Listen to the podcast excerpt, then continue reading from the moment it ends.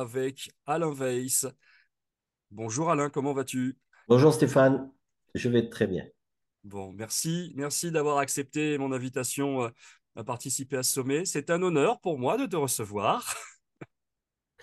Ben, on avait déjà travaillé ensemble hein, à Aix-en-Provence. Et oui, on se connaît depuis quelques années et je me suis dit, parlons de l'apprentissage. Moi, il y a une personne que je veux absolument entendre, c'est Alain Weiss, parce que bah, tu as une histoire plus qu'intéressante. Et puis, en plus, tu as enseigné euh, à, la fac Aix-Marseille et c'est vrai que c'est quelque chose qui, qui m'intéresse énormément. Commençons par les présentations. Qui es-tu, Alain Weiss? Ben, Moi, je suis, euh, je, suis un Marseillais. Euh, ah. profondément marseillais euh, dans la mesure où, où j'y suis né, où j'y ai grandi, où j'ai profité de beaucoup de choses de Marseille à l'époque où j'étais adolescent. j'ai fait du sport, j'ai fait du sport euh, du basket et du, et du football euh, jusqu'à pendant huit ans, euh, jusqu'à la, la, fin de la catégorie junior. Et puis après, j'ai choisi le basket parce que je ne pouvais plus faire les deux. Et donc voilà, en, parallèle, j'ai fait mes études au lycée Marseille-Vert.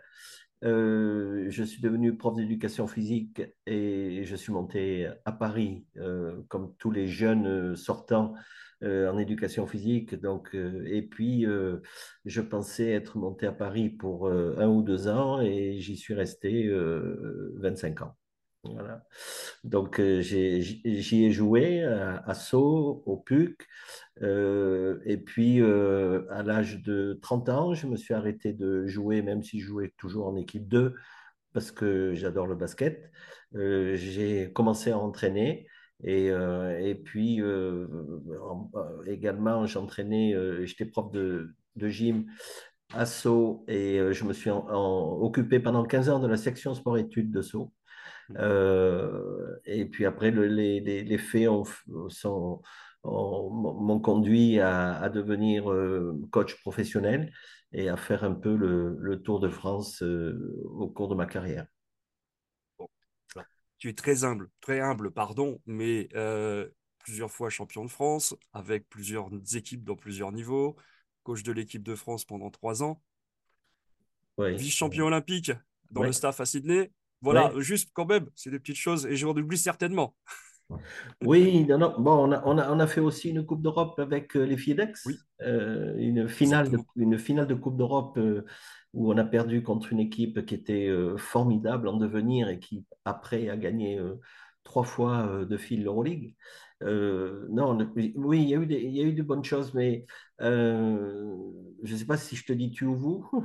Tu, tu, tu, on se connaît, on dit tu. Donc, tu sais, c'est quand une carrière est terminée, puisque c'est mon cas, euh, c'est pas tellement les trophées dont on se rappelle, c'est mm. en fait ce sont les, les, les, aventures et les gens avec qui on a monté les aventures. On a, mené les aventures et c'est pour moi c'est ça qui est que, que je retiens aujourd'hui parce que ouais, bon, honnête, oui, j'ai été 13 fois champion de France. Euh, je pourrais, je pourrais en, en, être pétri d'orgueil, euh, je ne sais même pas où sont les médailles. Euh, la seule médaille que je connais, c'est la médaille olympique, parce que, pas tellement parce que euh, j'ai fait partie d'une équipe qui l'a obtenue, mais parce que les, Jeux olympiques, c'était un rêve d'enfant, parce que je regardais tout. Et tout. Donc, c'est celle qui a le plus de valeur, je sais. Mais moi, profondément, c'est n'est pas ça que je retiens. Ce que je retiens, tu sais, il y, a des, il y a beaucoup de d'auteurs euh, en littérature qui, qui disent bon, qu'est-ce que c'est l'importance c'est l'objectif, l'arrivée ou le chemin? Euh, moi, je suis convaincu que c'est le chemin. Voilà. Pour moi, en tous les cas, c'est le chemin. Et mon plaisir, c'est de, de, rester en contact avec des joueurs avec qui j'ai eu de, de, très bonnes relations et qui, avec qui je suis toujours euh, en contact, peut-être 20 ou 30 ans après. Euh, et puis, euh, et je me dis, et, tous les gens que j'ai rencontrés, c'est ça. Et c'est pas. Je veux dire, j'ai réfléchi beaucoup et c'est vraiment profondément ça. C'est les gens qui m'ont marqué. Euh, il y en a qui m'ont ébloui. Véritablement, même si c'était moi le chef, hein, puisque j'étais coach. Mais il y a des joueurs et des joueuses qui m'ont ébloui. Et, et c'est bon, ces images-là que j'ai, c'est beaucoup plus que la montée sur le podium olympique de Sydney. Bon, c'est très bien. Je sais que, je sais que bon, beaucoup auraient aimé, mais, mais 24 heures après, c'est fini. Euh, c'est-à-dire qu'on est monté, monté, sur le podium, euh, on a une médaille à mettre sur un, buffet et puis, euh, et puis c'est fini. Alors que les relations avec les gens qui ont été importantes, toutes les rencontres, ça, ça dure toute une vie. Génial, c'est génial. Bah, on va en parler de ce chemin justement. commençons, voilà, bon, l'arrivée au basket, on l'a compris, une passion, on tombe dedans quand on est petit, puis généralement ça nous tient, ça nous tient toute la vie. Moi, je voulais surtout parler de ton passage justement à, coach et surtout de ton passage de coach à coach professionnel. Qu'est-ce qui a fait qu'au bout d'un moment, tu t'es dit, tiens, c'est ma voie, c'est ce que j'ai envie de faire Et puis, qu'est-ce que tu as appris justement de ce passage vers ce, professionnalisme?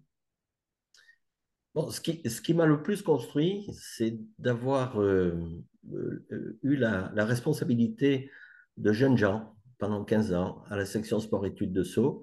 Ce sont des, jeunes qui venaient, qui, arrivaient en seconde, mais de toute la France. Et, un petit peu, les, parents me les confiaient. Et, il était hors de question d'en faire que des basketteurs, même si on s'entraînait 14 heures par semaine, hein, c'était très intensif. Euh, même si euh, on a été en 15 ans 9 fois champion de France, on a fait trois fois les championnats du monde, mais c'était pas ça qui me motivait, honnêtement. Même si c'était quand même une partie de la motivation, moi, c'était c'était qu'ils aient le bac et qu'ils fassent des et qu'ils fassent des études.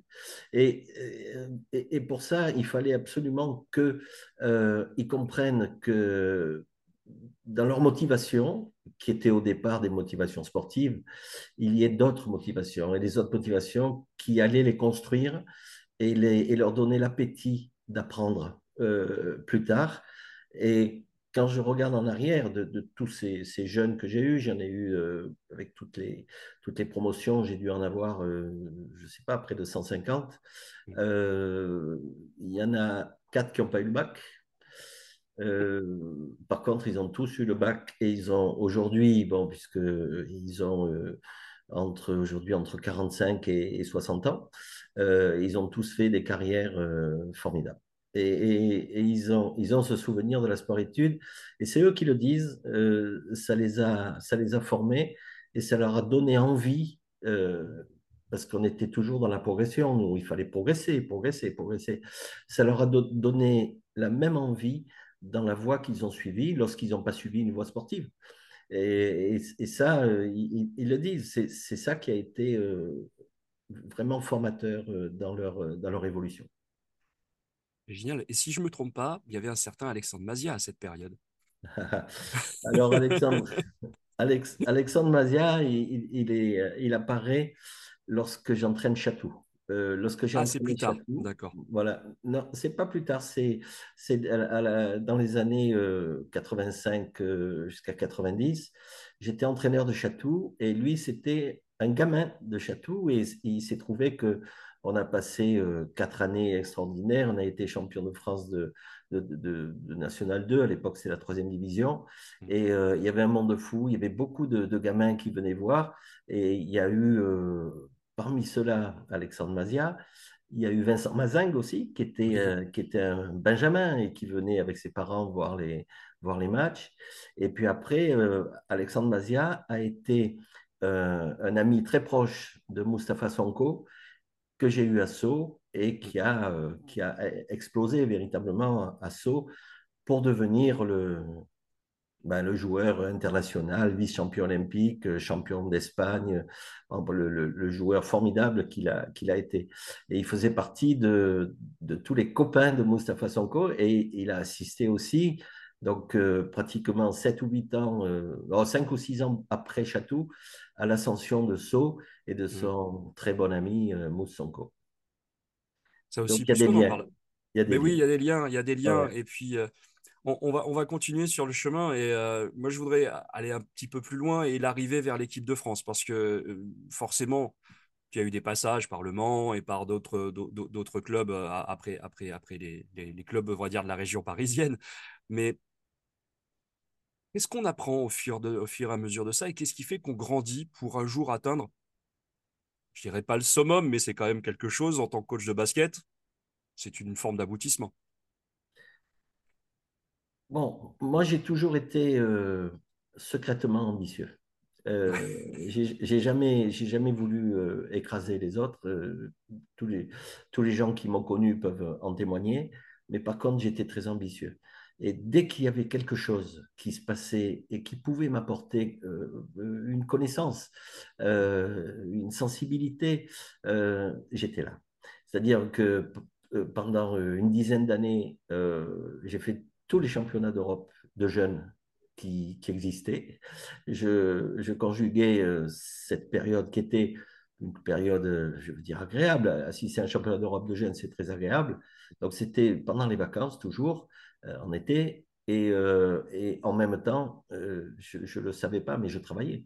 je n'y allais, pas, allais pas pour travailler, mais c'était un travail que, de, que, que d'être là, et parce, que, parce que je progressais, tout simplement, en regardant les autres, en regardant tout ce qu'ils faisaient bien, en regardant toutes leurs erreurs aussi, parce qu'au bout d'un moment, on peut avoir l'esprit critique et il faut l'avoir, l'esprit critique, pour progresser. Et, donc, c'était, euh, ça, a eu euh, deux conséquences. La première, c'est que j'ai appris les choses. Et la deuxième, c'est que j'ai connu des tas de gens et je me suis fait connaître. C'est-à-dire que après, j'étais euh, au, départ, j'étais le, petit professeur qui de, basket, euh, mais j'avais des bons résultats, que ce soit à Château ou à Saône, on a été champion de France avec les deux clubs, mais j'étais le, professeur uniquement parce que j'étais prof d'éducation physique et que, et que j'avais fait déjà des, ouvrages sur le basket et tout ça, mais j'étais pas du tout dans cette mentalité-là. J'étais pas du tout un professeur. Euh, moi, moi j'étais, j'étais un fonceur, quoi. J'étais un fonceur et, euh, et, au fur et à mesure que, que, que je grandissais et que je découvrais des choses, j'étais de plus en plus passionné. Et, je dirais, s'il y a quelque chose qui euh, est une caractéristique personnelle, c'est la passion. La passion du basket et de l'apprentissage. Je, me suis toujours, je n'ai jamais, jamais, jamais arrêté d'observer euh, les autres, d'essayer de, prendre des, choses qui me semblaient bien et que je pouvais faire avec, mes joueurs. Euh, je me suis jamais considéré comme ayant appris. On apprend toujours. Toujours, toujours. Et, mais à, une condition, il y, a des, il y a, je dirais même une double condition, être passionné, je l'ai déjà dit, et être curieux. La curiosité est, est, quelque chose, on dit toujours la curiosité est un vilain défaut. Eh bien non, c'est une grande qualité d'être curieux. Alors on n'a euh, pas besoin d'être curieux de ses voisins, mais curieux de, de, des gens qui euh, font évoluer la, le domaine dans lequel on évolue, euh, c'est une, une, chance, quoi. Et j'ai eu, après, j'ai eu la, possibilité d'être en contact avec euh, ben, tous les gens qui étaient euh, beaucoup plus savants que moi, beaucoup plus forts, qui avaient entraîné à des, à des niveaux nettement supérieurs, et je les écoutais.